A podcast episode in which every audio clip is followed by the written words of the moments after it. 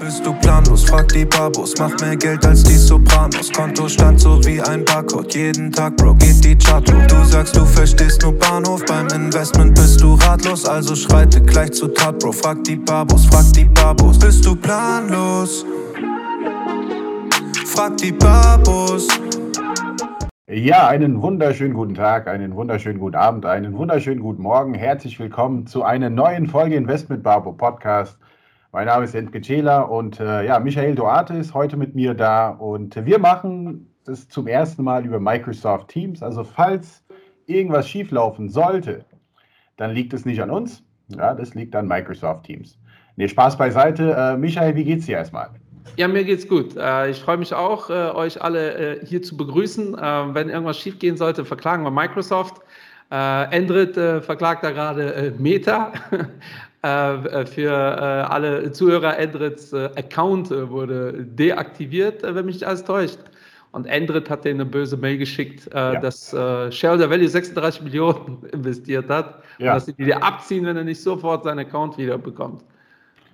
Ja, ich glaube, mein, meine, meine Klage landet jetzt auch äh, in, in, den nächsten paar Stunden bei Mark Zuckerberg, höchstpersönlich auf dem äh, Arbeitstisch. Das will ich ja hoffen, äh, weil ich meine, ich nutze ja Instagram mittlerweile äh, als Instrument für, für meine Arbeit. Also viele Anfragen kommen ja über Instagram rein. Und ich habe so, so ein komisches Bild machen müssen heute Morgen, wo halt hier mein, mein Nutzername auf einem Stück Papier steht, neben meinem hübschen Gesicht natürlich und so, so eine gewisse Code aufgeschrieben wurde, dass sie halt verifizieren können, dass ich natürlich der geile Typ Entgecela bin. Ja, gut, ja. Spaß beiseite. Das ist ich, will ja, ich will ja keine Verschwörungstheorien lancieren, aber es war kurz nachdem du dein ETF-Post äh, abgesondert hast. Aber ja. naja, das ist nicht das Thema. Äh, das Thema ist äh, Marktausblick 2022. Äh, ja, wir machen das zum ersten Mal und äh, da ihr wisst, dass wir keine Makroinvestoren sind, haben wir heute einen äh, Gast dabei, wo wir uns äh, extrem drauf freuen. Äh, Dr. Eduard Beitinger, aber wir duzen uns, Gott sei Dank. Eduard, willkommen und stell dich mal kurz vor, sag mal kurz, wer du bist und bei welcher Company du arbeitest. Ja, guten Morgen oder guten Abend an die Babos, je nachdem, wann ihr euch das alles anhört. Ähm, Eduard Beitinger, ich komme von der Feri, bin da zuständig also nicht ich, sondern ich und unser Team für das Investment Research. Und äh, ich bin zuständig quasi für das Asset Allocation, also für das Finanzmarkt Research. Äh, wir haben noch äh, bei uns im Team sozusagen das Team Makro, was wirklich Makro pur macht. Das ist unser Chefvolkswirt Axel Angermann und sein Team.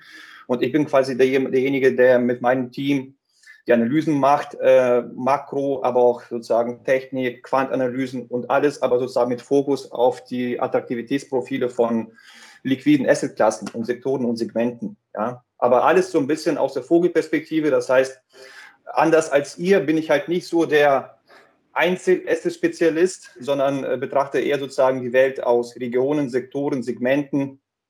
Ja, das ist so ein bisschen mein Hintergrund. Total spannend. Äh, magst du auch kurz Feri kurz vorstellen, weil äh, äh ich persönlich finde es schade, äh, ist in Deutschland nicht wirklich der breiten Masse bekannt. Ähm, äh, ich, ich glaube, so die, die richtigen, die, die Profis äh, wissen schon, wer Feri ist, aber Feri ist jetzt kein Name, äh, wo ein investmentaffiner Zuhörer von uns äh, sofort sagt, ah, die kenne ich. Okay, ja, schade, aber vielleicht können wir das jetzt ändern. Also ja. Äh, die Feri ist ja wirklich eines der größten äh, bankenunabhängigen Research- bzw. Vermögensverwalter in Deutschland. Ja? Ähm, es gibt, glaube ich, nur, jetzt momentan, glaube ich, nur einen Vermögensverwalter, der etwas größer ist. Das ist, glaube ich, bei Köln. Ihr kennt wahrscheinlich den.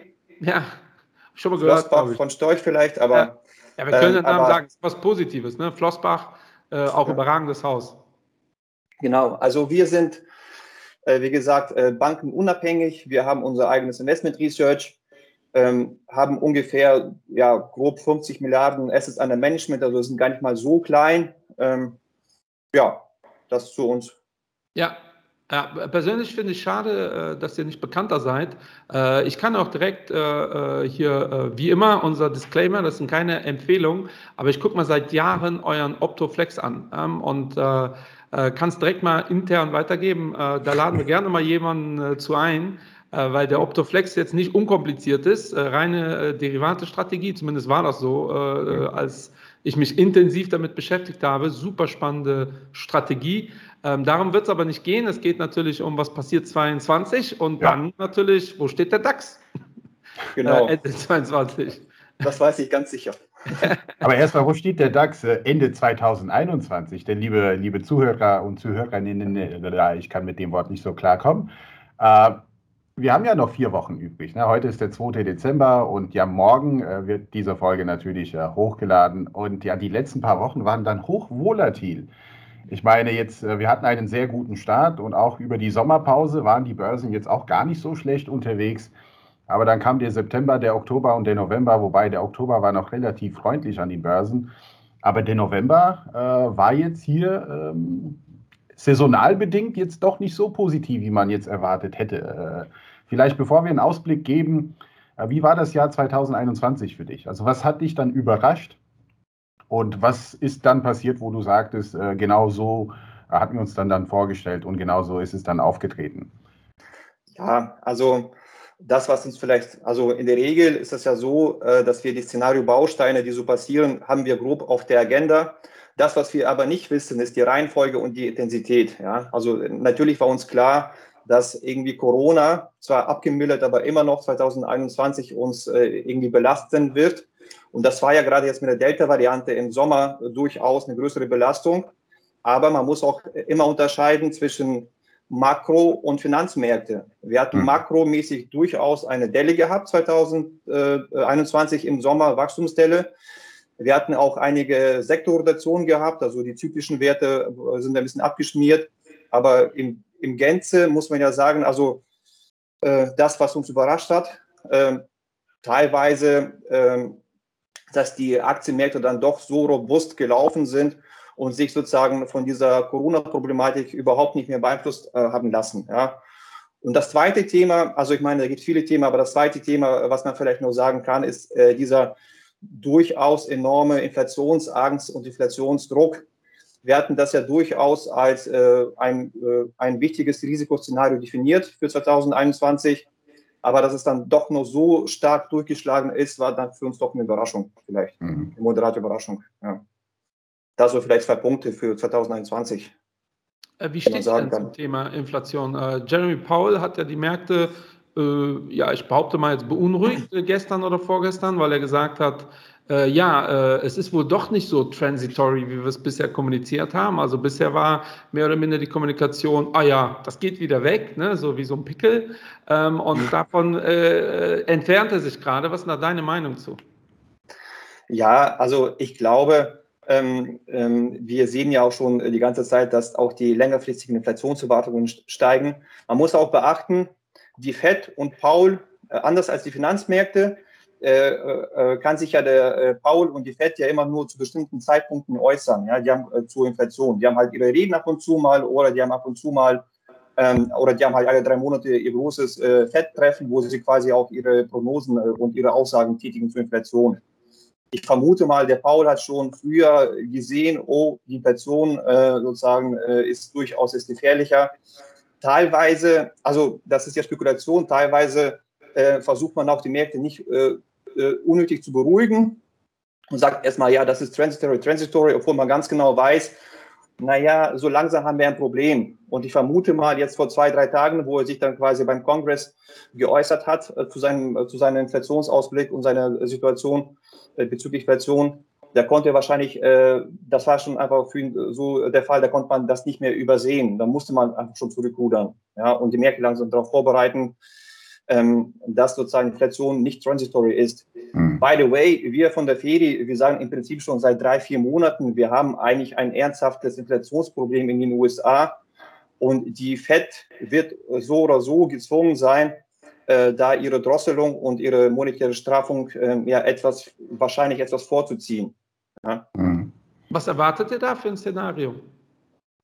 Ja, also grundsätzlich muss man sagen, ähm, wir hatten ja schon 2021 so eine, so eine langsame beginnende Normalisierung sozusagen der Notmarktpolitik, wo man erstmal rhetorisch äh, sozusagen äh, die Märkte darauf vorbereitet, sagt, pass mal auf, wir müssen wohl 2022 sozusagen die Liquidität zurückfahren und auch die Leitzinsen anheben. Ja? Und ich sag mal so, 2021 hat man drüber geredet, 2022 geht es weiter, da wird es auch umgesetzt. Das heißt, grundsätzlich sind wir so ein bisschen vorsichtiger. Ja, also wir sagen schon, wir haben 2022 eine Art Liquiditätsdrosselung und die Notenbankpolitik wird tendenziell unfreundlicher. Ja, das ist das Negative. Aber es ist ja. nicht alles negativ.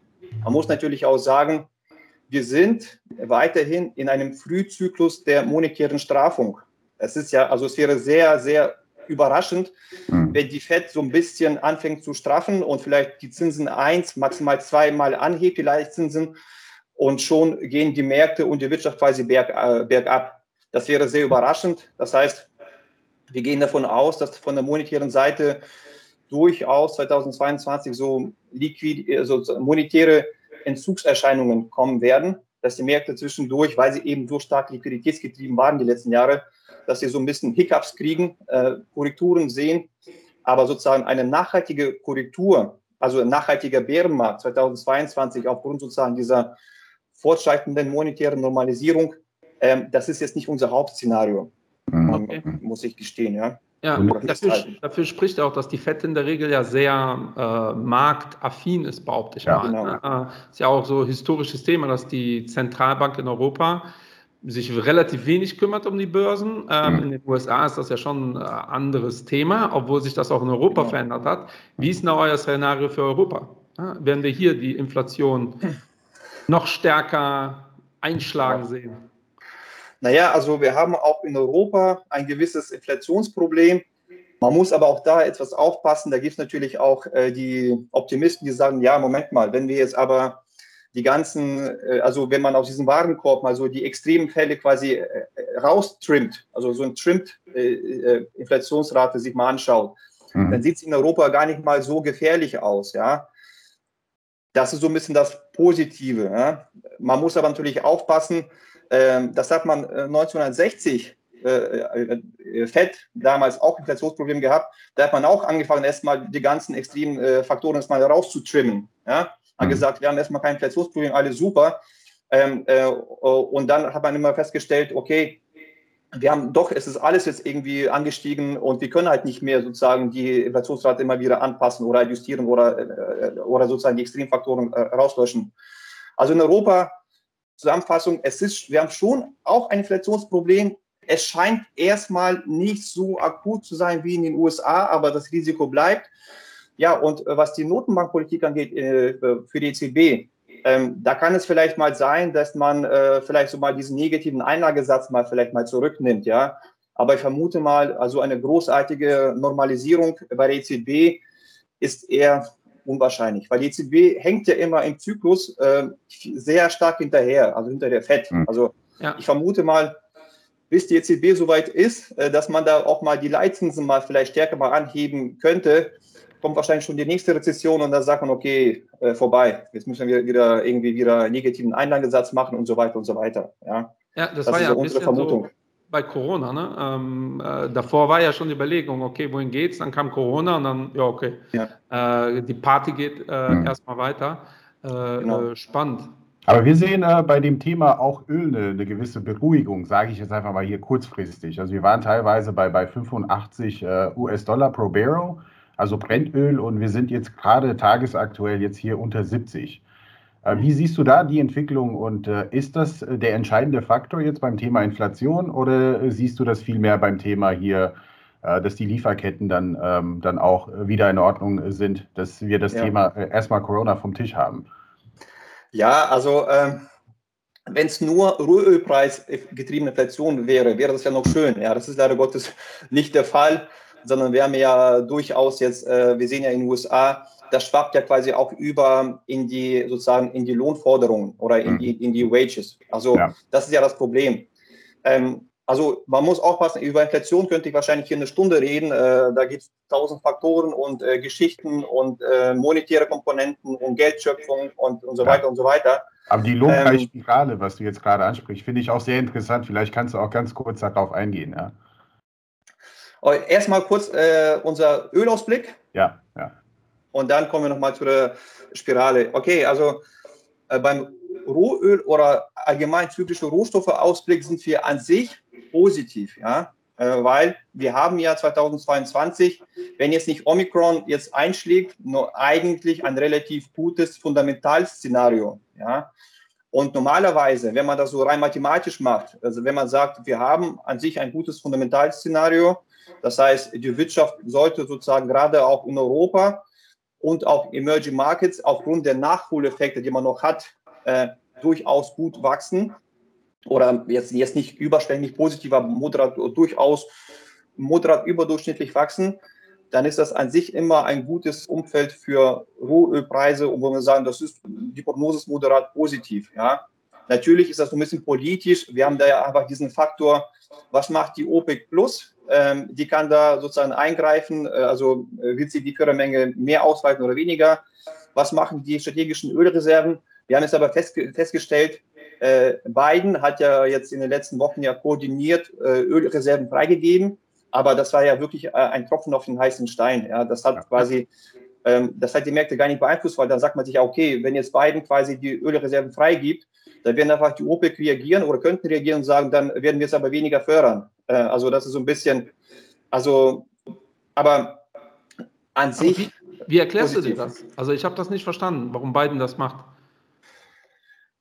ich vermute mal, es ist auch politisch äh, sozusagen gewollt, dass man sagt, ich zeige hier Aktion. Äh, lieber, ja. weil Biden macht sich ja sehr, er will ja wiedergewählt werden oder seine Partei. Und ja. die müssen ja sozusagen ihre, ihren einfachen Mann sozusagen in den USA ist in Gasoline Prices, das ist ja extrem wichtig. Das ist für die ja. quasi so einer der Hauptindikatoren für Inflation. Und er wollte zumindest mal zeigen, okay, pass mal auf, ich, ich, ich mache was für euch. Ja? Ähm, aber wahrscheinlich wird da sozusagen äh, der Effekt eher sozusagen nicht so stark sein. Ja, okay. Äh, die Midterms stehen da, glaube ich, wieder an. Äh, und den Demokraten geht es ja nicht unbedingt ja. gut. Das wäre genau. definitiv eine Erklärung, weil rein ökonomisch, äh, äh, genau wie du gesagt hast, ne, die, die äh, ähm, OPEC hat da jetzt nicht auch positiv darauf reagiert, obwohl das so ein Tropfen auf den heißen Stein ist. Ähm, schon ja. spannend. Aber äh, ich habe schon unterbrochen, mach ruhig weiter. Nee, ich wollte noch mal zum Thema Inflation und Wage, sozusagen ja. Inflation-Spirale. Also das, was wir gerade jetzt in den USA sehen, wahrscheinlich kommt es auch 2022 auch stärker in Europa. Wir haben ja schon so eine Art Spirale. Ja, also jetzt nicht im Sinne von, dass es selbstverstärkend immer sich hochschaukelt. Das wäre natürlich das Worst-Case-Szenario. Aber dass es quasi die Leute, die sind ja nicht komplett blöd. Äh, die sehen, okay, äh, Gasoline Prices, Mieten oder was ist alles angestiegen äh, dann werde ich natürlich bei der nächsten Lohnforderung quasi mehr verlangen. Und das machen die jetzt auch. Also gerade in den ja. USA. Somit, also selbst wenn wir, wenn wir sagen, das ist das Problem, je länger eine transitory, so transitory Inflation anhält, umso stärker strahlt sie ab quasi in das Langfristige. Und wir ja. haben jetzt schon quasi, wir haben im Prinzip dieses Jahr schon gefühlt irgendwie zwölf Monate lang äh, sogenannte transitory inflation gesehen, äh, die sehr hoch war. Und da ist natürlich klar, das wird im Idealfall wird das schon noch einige Jahre dauern, im Idealfall, bis sich das Ganze sozusagen aus dem äh, System äh, sozusagen äh, rausspiralt oder sozusagen sich sozusagen äh, aus dem System verabschiedet. Weil das wird ja jetzt so weiterlaufen. Wir haben quasi mhm. höhere Lohnforderungen, Unternehmen äh, heben die Preise, dann gibt es wieder höhere Lohnforderungen und wie gesagt, im Idealfall wird sich das quasi so ein bisschen äh, beruhigen, aber eher über die Jahre noch. Ja? Das, ja. Also Inflation wird wahrscheinlich die nächsten Jahre doch ein Thema bleiben. Genau. Ja, das ist ja das Schöne an so einem Begriff wie Transitory. Am Ende kann man ja immer sagen, ich habe ja nie genau gesagt, was Transitory bedeutet. Ja, ja. Ne? Das ist wie der das Kumpel, kann Jahre sagt. Äh, kann ich ein paar Tage bei dir übernachten äh, und nach drei Monaten sagt also, ey Bro, äh, wie sieht es eigentlich aus, wenn es auszieht? Ähm, ja. Äh, spannend. Also äh, zusammenfassend, äh, Ölpreise tendenziell positiv für euch, Inflation genau. wird steigen, Zinsen werden äh, in den USA nächstes Jahr sehr wahrscheinlich steigen, in Europa tendenziell nicht. Ist ja auch eine wichtige Erkenntnis. Das da muss man so ein bisschen aufpassen, ob ja. wir über die Leitzinsen reden oder über die Marktzinsen. Aber, ja, ich rede ähm, von den Leitzinsen, aber wie, wie genau. stehst du den Marktzinsen? Also ich glaube, ja. ich glaube, die Babus wissen schon, dass die äh, auf Tagesgeld jetzt erstmal nicht wirklich äh, real in den nächsten Jahren irgendwie Geld verdienen werden. Äh, ich hoffe es zumindest. Ja, das hoffe ich auch. ja, äh, ich hoffe, dass Sie es wissen. Ja. Ähm, äh, Nein, also äh, für Bausteine, die ihr seht. Achso, wolltest du noch äh, was zu den Marktzinsen hören oder? Ja, bitte, bitte. Also genau, nein, also die Marktzinsen werden natürlich auch moderat an, ansteigen. Es ist natürlich so, dass die Kurzläufer steigen schneller an. Das ist vielleicht etwas zu technisch jetzt. Äh, in Europa werden die Marktzinsen sollten auch ähm, leicht äh, ansteigen. Das ist aber so ein bisschen dieser äh, transatlantischer Zusammenhang. Ja, wenn halt in den USA die Zinsen ansteigen, dann zieht es ja auch immer andere Zinsenmärkte so ein bisschen mit nach oben, weil man hat ja so ein bisschen Konkurrenz äh, zwischen Kapital äh, und deshalb werden da die Marktzinsen wohl moderat ansteigen, aber natürlich grundsätzlich sozusagen am Bild der sehr tiefen Zinsen und sehr tiefen Realzinsen nichts ändern. Ja, ja. Mhm. genau. Und ähm, äh, weitere Bausteine? Ja. 2022, wir haben jetzt geredet quasi über sehr stark über Inflation und über die Geldpolitik. Ähm, was natürlich auch wichtig ist 2022 ist, äh, was passiert mit China. Ja, ähm, mhm. China hatte ja jetzt ähm, im dritten Quartal, also das, das sieht man gar nicht auf Jahresdaten, aber wenn man sich so ein bisschen in Echtzeit, quasi in Echtzeit jetzt das mal anschaut, da hatte ja China zuletzt äh, sehr schwache sozusagen Makrodaten gehabt, ja. Also gerade das Wachstum in Q3, das war ja quasi fast eine Stagnation. Und für Chinas Verhältnisse ist das eine Katastrophe. Das ist viel zu wenig. Also und da sehen wir mhm. zumindest mal, also dass China 2022 zumindest mal nicht so negativ bleiben wird und zumindest mal eine moderate Belebung von tiefen Niveaus wir sehen. Und ähm, das ist auch ein Faktor, der sozusagen auch sozusagen in das positive Szenario, moderat positive, fundamentale Szenario hineinspielt 2022, dass wir auch so von China ähm, nicht mehr so diese große Belastung sehen sollten. Ja. ja. Wir hatten in China, ja, also man kann es immer kompliziert machen. Natürlich haben wir in China äh, äh, den Immobiliensektor. Ja, die ganzen Immobilienentwickler sind unter Druck. Und da wird es spannend sein, ähm, ähm, wie das denn jetzt 2022 da weitergeht. Ähm, wir sagen, man wird das schon versuchen noch zu kontrollieren. Man, man, wird das, man kann es sich nicht erlauben, das äh, ausatmen zu lassen. Aber das wird ein äh, Belastungsfaktor bleiben. Daher unsere Meinung, China fragil, aber zumindest mal diese ganz starke Negativdynamik sollte jetzt mal so, ähm, ähm, beendet sein und so moderat positive Impulse vielleicht auch, auch aus China kommen 2022. Mhm. Was glaubt ihr denn, warum das, äh, äh die, die Entwicklung so schlecht war letztes Jahr in China? Naja, das ist ja ganz einfach. China, das, also, ich, das ist für uns ganz einfach, weil wir uns das jeden Tag anschauen. Ich, kann sein, dass da die Babos sagen, äh, was ist denn das mit China, wieso, weshalb. Ja. Ähm, in China ähm, haben wir äh, gesehen, dass man dort, man hat ja äh, wegen Covid-19 hat man ja wirklich die Geldschleusen nochmal aufgemacht. Mhm. Und das, was man in China macht, ist, äh, man, äh, man macht nur die Geldschleusen auf, also so ein äh, Kreditzyklus nochmal angetrieben, äh, angeheizt. Und dann hat man gesagt, 2021, okay, jetzt müssen wir aber wieder zurückrudern. Monetäre Strafen angesagt. Mhm. Ja? Und China macht das ganz stark äh, weil China kontrolliert ja quasi ihre, ihre Banken mehr oder weniger. Also ja. der Bankensektor, die Geldschöpfung der Banken wird mehr oder weniger kontrolliert durch China und die können quasi auf, äh, auf, äh, auf Vorgabe sagen, wir möchten so und so viel Geldwachstum haben. Und die haben einfach gesagt, 2021, wir müssen zurückrudern, weil äh, wir haben an sich ein sehr starkes äh, Verschuldungsproblem in der Privatwirtschaft oder bei den privaten äh, Konsumenten, bei den Immobilienentwicklern. Äh, und da wollen die vermeiden, sozusagen, das ist ja so ein bisschen gesteuert. Und dann haben die gesagt, 2021 ein bisschen jetzt stärker bremsen.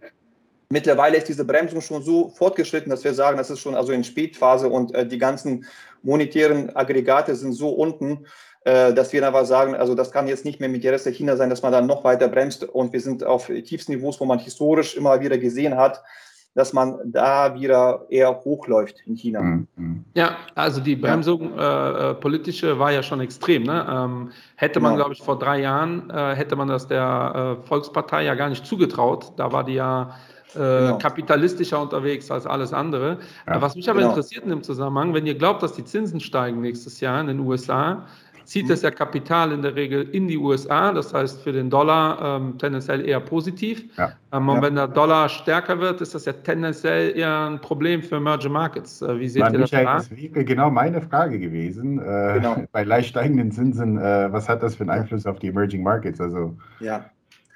ja, das ist nochmal natürlich ein Unterschied. Man muss aufpassen was ist die Makroableitung und was ist dann die Finanzmarktableitung. Mhm. Das ist nicht immer dasselbe. Ja, ja. also das ist, äh, das verstehen vielleicht viele auch nicht und da muss man immer sehr stark differenzieren, weil letztendlich investieren wir nicht in Makro, wir investieren in Finanzmärkte, wir investieren quasi in die gelisteten Unternehmen an den Börsen der jeweiligen Regionen.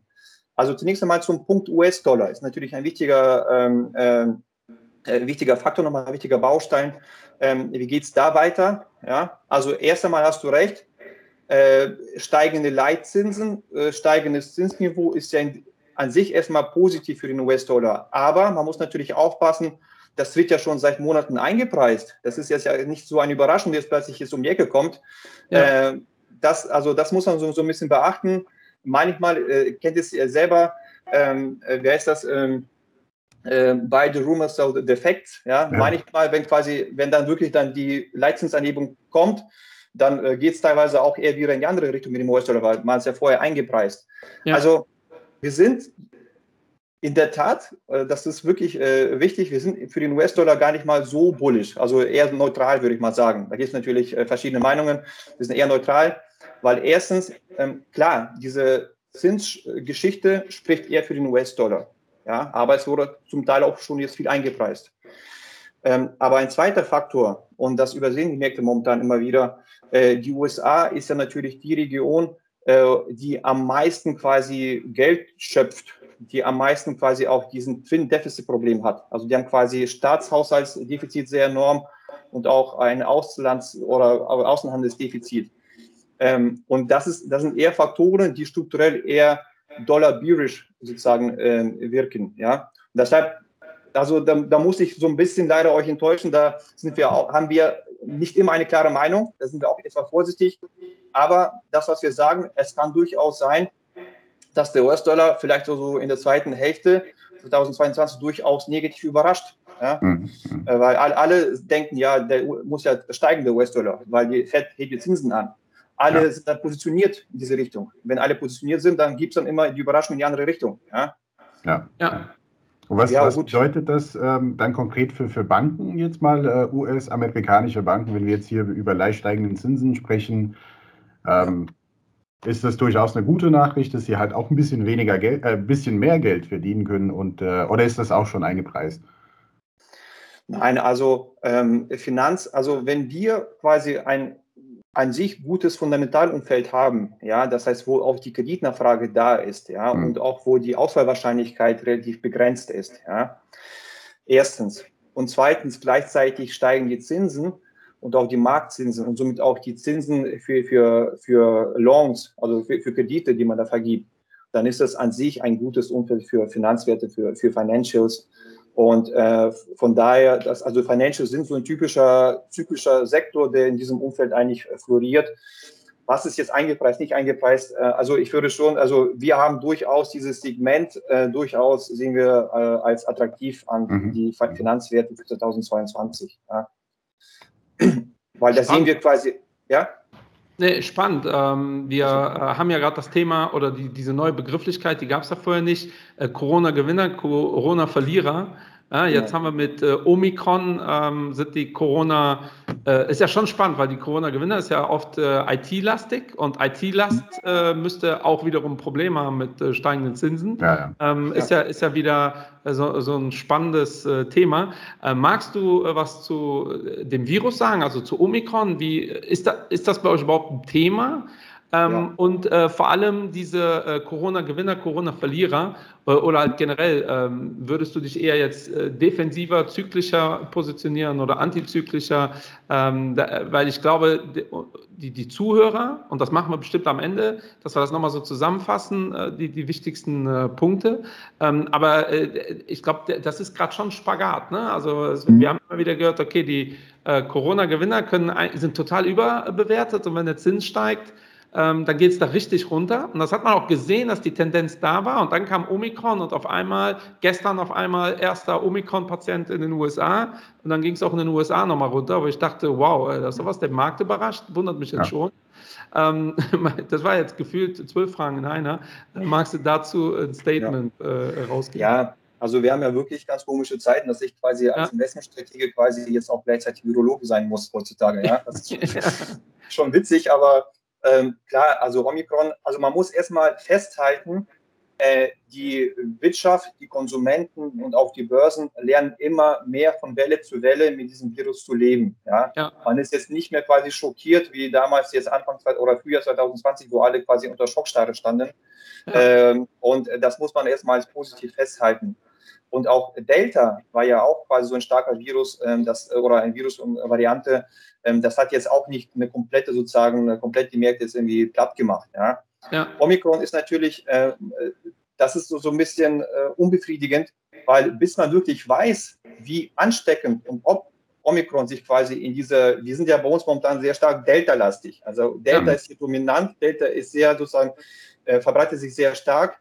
Und da muss man gucken, ähm, ist äh, Omikron wirklich nochmal eine, eine ganze Ecke ansteckender als Delta? oder ob äh, Omikron sich einfach nur in Südafrika verbreiten konnte, weil es dort in diesen Regi Regionen gar kein äh, Delta gab. Ja?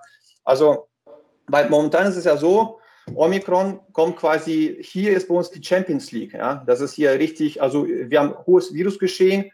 Delta ist dominant, sehr starker Virus. Und es kann auch sein, äh, da müssen wir wirklich, äh, da können wir einfach nichts machen, außer gucken und abwarten, wie vermehrt sich jetzt hier Delta und gerade in, in Bezug zu äh, äh, Omikron in Bezug zu Delta. Ja. Also das ist so ein bisschen ein Faktor, das ist Unsicherheit und wir werden wahrscheinlich erst in zwei, drei Wochen sehen. Man muss vorsichtig äh, optimistisch sagen, da gab es ja diese äh, auch einige News, da hat man gesagt, ähm, ja, ähm, Omikron ist zwar ansteckend, aber die Symptome bis jetzt sind relativ mild gewesen, ja. Äh, ja. Somit kann es sein, dass das quasi so eine Art Ente war oder jetzt diese ganze äh, Angst, Omikron-Angst vielleicht eher bei der DIP-Möglichkeit war. Aber wir sind natürlich hier bei der Ferie auch erstmal vorsichtig. Ja? Mhm. Äh, und äh, JP Morgan hat sich da schon relativ weit aus dem Fenster gelehnt äh, und gesagt, das könnte positiv sein, weil äh, Omikron ansteckender ist und dementsprechend Delta ablösen oder zerstören könnte äh, und wir dann äh, flächendeckend eine mildere, äh, einen milderen Virus haben. Ja, genau. Finde ich schon sehr früh äh, für solche Aussagen, aber äh, das wäre ja das Positive an der Nummer. Ja, genau. Also ähm, da muss man wirklich erstmal abwarten. Wir haben es aber auch gesehen, wenn man sich so die relativen Trendmuster anschaut als Reaktion auf Omikron, dass ja Europa sehr stark verloren hat. Ja? ja. Mhm. Ähm, und ähm, das liegt wahrscheinlich daran, wir Europäer sind ja so, was Lockdowns angeht, wir sind ja viel, viel strikter als die USA. Ja? In den USA sagt man, komm, Wirtschaft geht vor, alles gut. Wir, wir bleiben so lange offen, bis es irgendwie geht. In Europa sind wir ja viel, viel vorsichtiger. Und da haben wir äh, gesehen, teilweise hängt es natürlich auch mit der Sektorzusammensetzung an, dass vielleicht bei uns auch die Airlines vielleicht auch äh, mehr ähm, Gewichtung haben. Aber war schon, war, war schon auffällig, dass äh, Europa ganz stark getroffen wurde durch Omikron, die Märkte ja. bei uns. Ja.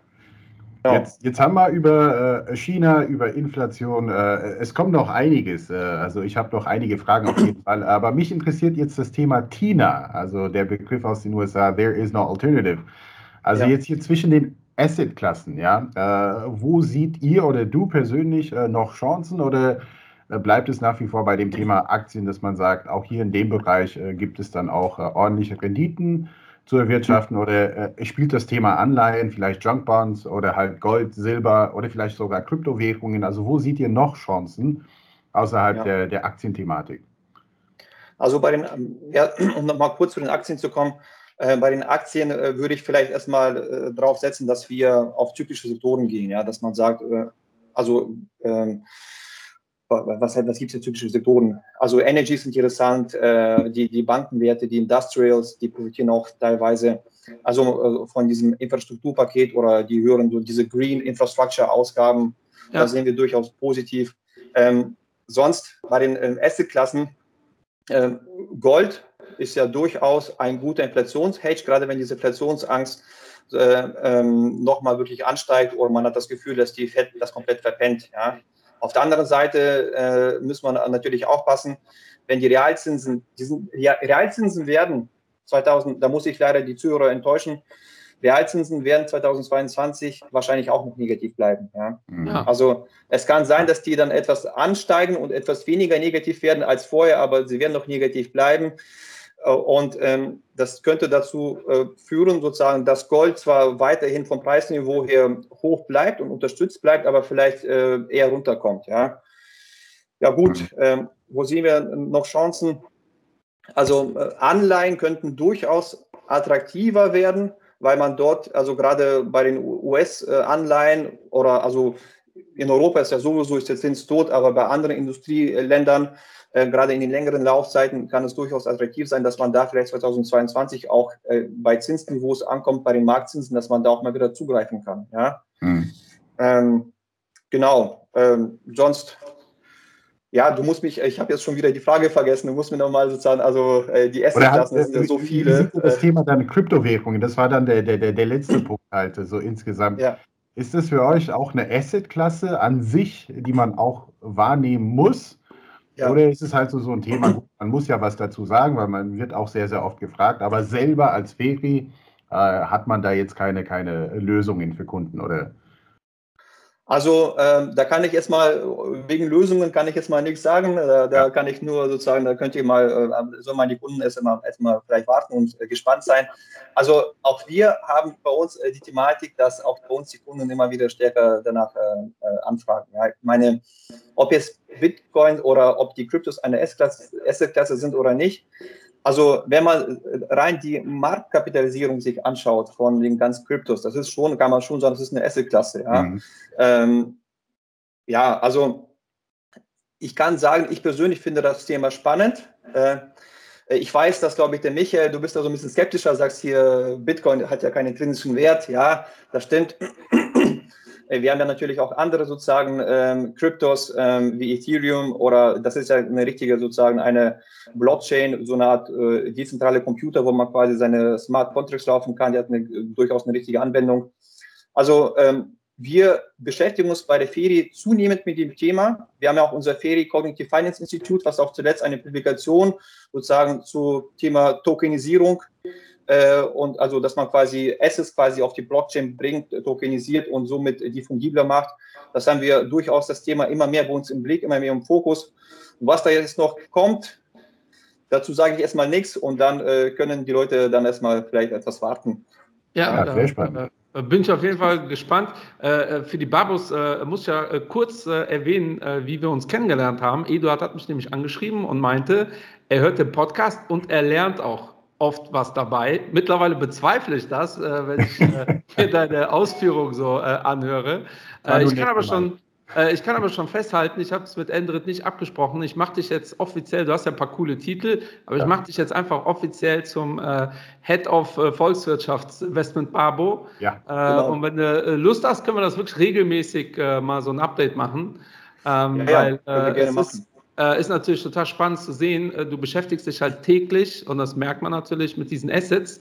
Ähm, äh, äh um, um das nochmal zusammenzufassen, also damit, weil ich glaube auch, dass das für den einen oder anderen nicht so fitten Babo auch sicherlich kompliziert ist, ähm, aber im Prinzip äh, Gold, äh, Rohstoffe generell seid ihr positiv, äh, für die Märkte seid ihr auch moderat positiv, also ich glaube mit Verhalten positiv kann man so sagen. Genau. Genau, ne? also äh, wir werden wahrscheinlich nervös bleiben ja, und das wird wahrscheinlich äh, volatil bleiben. Äh, Asien seid ihr positiv, äh, Infrastruktur seid ihr positiv. Also generell glaube ich, ich habe die Frage eben gestellt, darauf sind wir noch gar nicht eingegangen, eher die Corona-Verlierer sind dann wahrscheinlich für euch oder ihr würdet euch eher in die Richtung positionieren äh, mittelfristig? Also, also, also klar, wir sagen ja im Hauptszenario sagen wir, dass Corona auch 2000, das ist natürlich jetzt schwer sozusagen den äh, Leuten zu vermitteln, weil alle haben diese Omikron-Angst und alle sind so ein bisschen in Panik. Aber das Big Picture, da halten wir noch weiterhin dran fest. 2022 wird Corona zumindest mal noch mal eine Ecke weniger Einfluss ja. haben auf die Märkte und somit eher sozusagen die Corona-Verlierer äh, kommen eher zurück von der relativen ja. Stärke her. Ja. Ja, ja, auch da, äh, äh, Emotionen äh, leiten uns ja immer kurzfristig und das habe ich schon ganz am Anfang der Pandemie gesagt. Äh, die Menschen, so bitter das klingt, gewöhnen sich halt an alles. Ne? Und äh, genau. Äh, ich habe da ein persönliches Beispiel. Mein Vater war halt wirklich noch im Krieg. Ähm, und der erzählt davon praktisch gar nichts, außer wenn er so da Fußball gespielt hat. Und dann habe ich mal gefragt, hör mal, in so einem Krisengebiet Fußball spielen, ist das nicht extrem dumm. Der so, ja. ja. jetzt wo du sagst, auf jeden Fall, äh, mit äh, in Shorts so mit 22 Mann auf einem offenen Platz äh, Fußball spielen. Der aber ganz ehrlich, wir waren da drei Jahre, irgendwann ist dir das egal. Dann ja. gehst halt Fußball spielen. Ja? Und äh, äh, das ist bei mir wirklich hängen geblieben. Ähm, und das habe ich schon am Anfang der Pandemie gesagt. Politisch wurde das, glaube ich, auch unterschätzt, meiner Meinung nach. Äh, wir gewöhnen uns einfach an alles. Und das sieht man äh, auch an den Kursen. Ähm, das heißt übrigens nicht, dass ich irgendwas gut oder schlecht finde. Ähm, das ist einfach menschlich. Ähm, daher bin ich da, ich bin überraschend sowieso bei 99 Prozent der Punkte bei euch. Würde mich ja freuen, wenn ich sagen könnte, das sehe ich ja völlig anders. Mhm. Ist aber bisher nicht so der Fall gewesen. wie sieht es bei dir aus, Endrit? Hast du jetzt irgendwas, wo unser Chefvolkswirt. Äh, ja, also ich hätte jetzt einfach mal zu dem Thema Sentimentlage gefragt, weil ja. äh, was mich auch äh, ein bisschen treibt und auch hier uns bei Shareholder Value, wo wir gerne drauf gucken, sind äh, auch diese ganze Centix-Umfragen oder die äh, Bank of America, Merrill Lynch-Umfragen, die AAII-Umfragen. Also wirklich, was halten dann die Anleger dann quasi von der aktuellen Lage und wie sie positioniert sind? Und heute ganz aktuell, also sehe ich bei CNN Fear und Greed Index, äh, ich glaube, das ist halt das typische Beispiel, was viele auch nachvollziehen können, ohne sich jetzt irgendwo anzumelden. Also 22. Also das heißt Extreme Fear. Und äh, das hatten wir auch das letzte Mal. Äh, ich gucke einfach mal jetzt hier gerade auf der Seite, auch vor, vor, vor einigen Wochen eigentlich. Und das war eigentlich ein guter Indikator, um wieder einzusteigen in den Märkten äh, antizyklisch zu agieren. Und jetzt einfach mal hier für die nächsten vier Wochen, ähm, wie siehst du das und wie stark schaut ihr dann quasi auf Sentiment, äh, quasi äh, Umfragen oder wenn überhaupt? Ist das ein Thema für euch? Also die Psychologie der Märkte oder ist es halt rein fundamental ähm, Makro? dass man sagt, äh, das sind hier die harten Fakten und wie die Meinung der Anleger dazu ist, das interessiert uns nicht. Ja, also es wird noch komplizierter. Also zunächst einmal, ich bin zwar so ein bisschen der Makro-Guy, aber eigentlich bin ich von meiner Ausbildung her eher Quantitative Guy. Ja, ich bin eigentlich, ich habe promoviert über quantitative Methoden im Asset Management und habe mich hier so ein bisschen, musste ich mir so ein bisschen auf Makro umstellen. Aber ähm, dieses Makro-Ding, das ist ja auch bei uns nur ein Baustein. Ja, natürlich schauen wir uns auch Sentiment an. Natürlich schauen wir uns auch sozusagen Put-Call-Ratio und, und auch den WIX und auch Dark Pool-Indikator und Smart Money-Indikatoren. Also wir versuchen im Prinzip bei der Ferie alles, auch Geopolitik, alles, was irgendwie sozusagen Einfluss hat auf Märkte und Sentiment und die Multiples mit sozusagen in einen Topf zu werfen und sozusagen äh, ganzheitlich anzuschauen. Also Sentiment, ja, Fear and Greed war jetzt wieder tiefer. Unsere Prognose für 2000, also jetzt für die nächsten vier Wochen, das ist natürlich auch spannend, aber klar, je kurzfristiger man sich das anschaut, umso äh, komplexer wird es. Also das, das ist natürlich, wir haben an sich noch vor einigen Wochen ja gesagt, Moment mal, wir haben an sich eine sehr gute Saisonalität. Ja, also wir haben ja sehr häufig sozusagen ähm, November, Dezember eher positive Monate. Ja. Eine Ausnahme war 2018. Ja. Ähm, 2018, da war ja, glaube ich, äh, da war diese Fed-Leitzinsanhebung äh, im Dezember und dann gab es nochmal diesen Crash. Aber äh, du, ich muss dich jetzt enttäuschen, Endrit. Also äh, die Vier-Wochen-Prognose, das traut momentan jetzt wirklich nicht zu. Ja? Wenn man natürlich Nerven hat und wenn man äh, sozusagen jetzt nicht irgendwie äh, jetzt äh, dem Kunden jetzt irgendwie zum Jahresende ein, äh, ein perfektes Ergebnis vor, vorweisen äh, muss, kann man durchaus sich zutrauen, jetzt in die Schwäche sozusagen mhm. mal zu kaufen, obwohl ja die Märkte auch teilweise, ich glaube, gestern wieder auch wieder etwas gestiegen sind. Also wir sind ja wieder jetzt nicht so stark ähm, von den Allzeithochs, also gerade USA so entfernt. Also man, man, muss dann so ein bisschen differenzieren.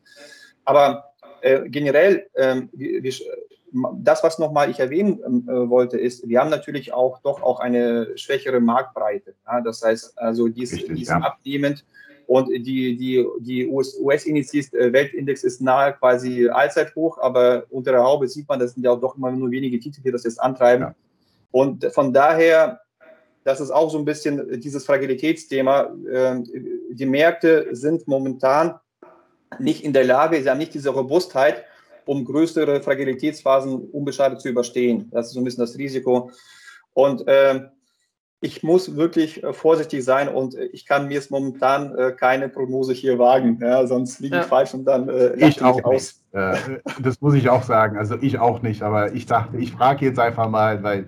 Es ist so eine spannende Phase an den Märkten, vor allem, man sieht ja. es auch bei vielen Fondsmanagern, also die werden alle vorsichtiger. Wir hatten gestern äh, das Petersberger Treffen äh, mit, mit äh, Drescher und Sie. Und man hat es fast von jedem Fondsmanager gehört, sei es jetzt auch Dr. Jens Erhardt, auch von unserem äh, Fondsmanager Frank Fischer und so weiter und so fort.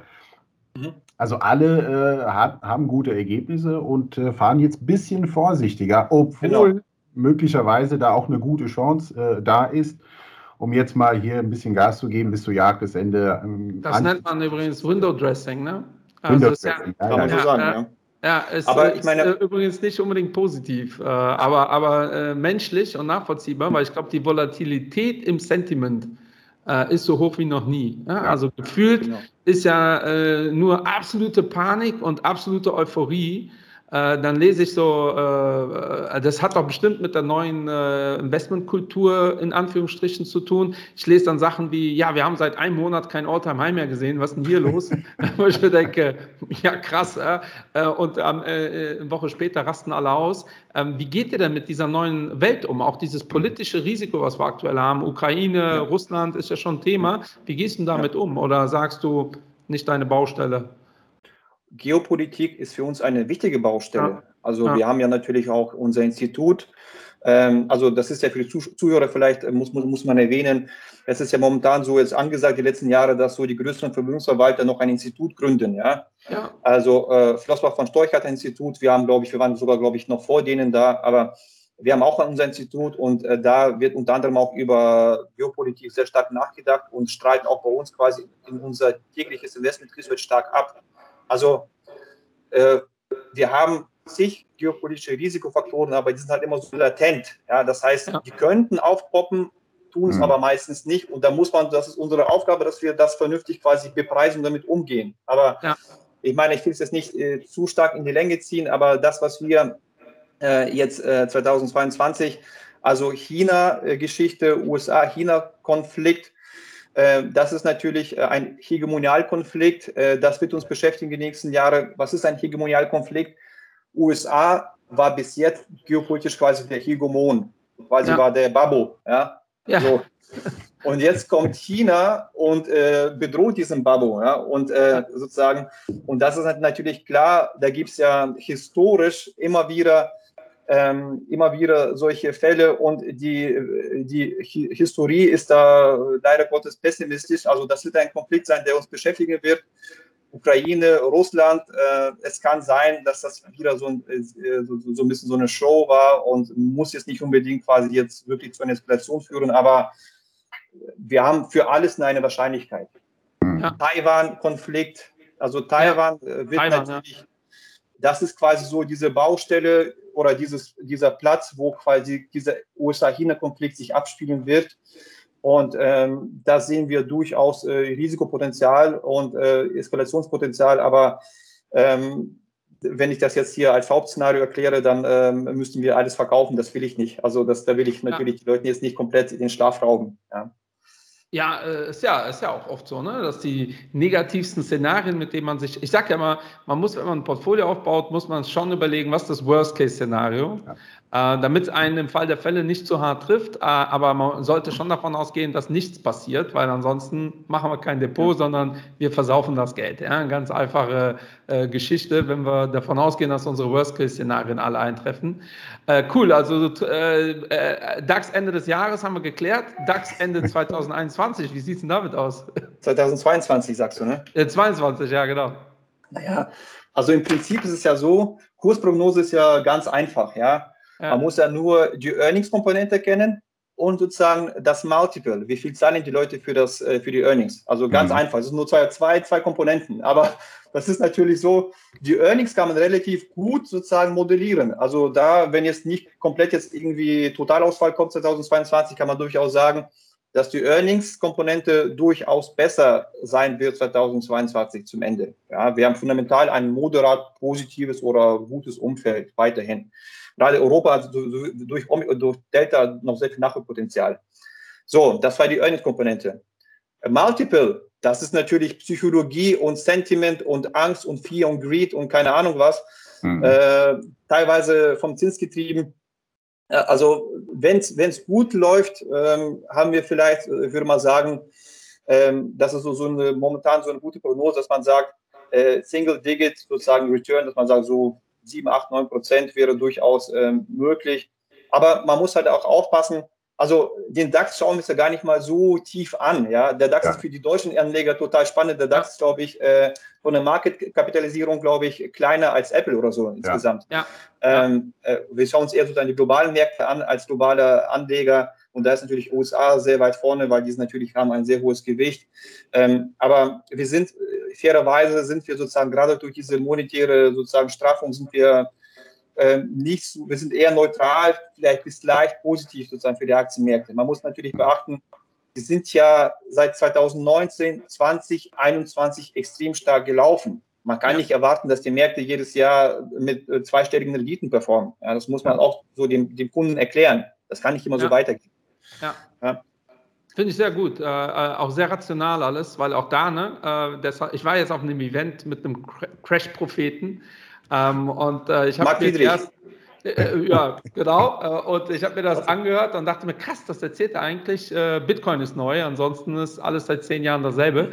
Ähm, und ich glaube, wenn du jetzt sagen würdest, der DAX steht bei 25.000 Punkten nächstes Jahr, dann schaffen wir es hier in die Bild, definitiv. ähm, aber dann werde direkt abgestempelt als Idioten, wenn das natürlich nicht eintrifft. Ähm, wenn wir aber äh, negative Szenarien können wir halt jedes Jahr erneuern. Ja, mit äh, ja, aus den und den Gründen ist das nicht passiert, aber nächstes Jahr ähm, mhm. finde ich schon äh, spannend. Also äh, Eduard, vielen Dank. Mich hast du ähm, definitiv äh, mitgenommen. Mir, mir hat das unfassbar viel Spaß gemacht. Äh, Endrit, äh, schätze ich mal äh, genau. ähnlich. Angebot genau. steht, wir können das gerne quartalsweise, halbjährlich ja. äh, machen. Ähm, mich hast du definitiv, äh, äh, also wir haben dich eingestellt als Chef Volkswirten. Bei uns gibt es, wenn du in der Region bist, laden wir dich auf den Döner ein. Das ist so unser, ja. unser äh, Price-Level. ansonsten läuft das ja alles noch auf Hobbybasis und wird auch wahrscheinlich. Gerne, ich komme vorbei. Ja, da freuen wir uns drauf. vielen Dank. Endrit, hast du noch eine Frage? Nee, also gar keine Fragen. Äh, ich werde die Fragen dann quasi für die nächste Folge dann auch aufheben. Äh, ich fand das sehr, sehr spannend und äh, man, man ja. sieht ja sofort, wir verstehen uns, also die Chemie stimmt und ich freue mich auf weitere Folgen. Und ich hoffe, dass die Fähre jetzt da damit kein Problem hat, dass du auch bei uns jetzt eingestellt bist. Ja. gerne, kein Problem. Also, gerne wieder. Liebe Barbos, schreibt uns die Fragen, wenn ihr Fragen habt. Äh, wie gesagt, äh, äh, hauen wir direkt aus dem Ether. Das werden wir definitiv wiederholen jetzt in einer gewissen Regelmäßigkeit. Da schauen wir wie. Und ja, lieben Gruß von mir und bleibt gesund. Wir hören uns nächste Woche. Bis zum nächsten Mal. Cheerio. Bist du planlos, frag die Babos, mach mehr Geld als die Sopranos. Kontostand so wie ein Barcode, jeden Tag, Bro, geht die Chart hoch. Du sagst, du verstehst nur Bahnhof, beim Investment bist du ratlos, also schreite gleich zu Tat, Bro. Frag die Babos, frag die Babos, bist du planlos? Frag die Babos.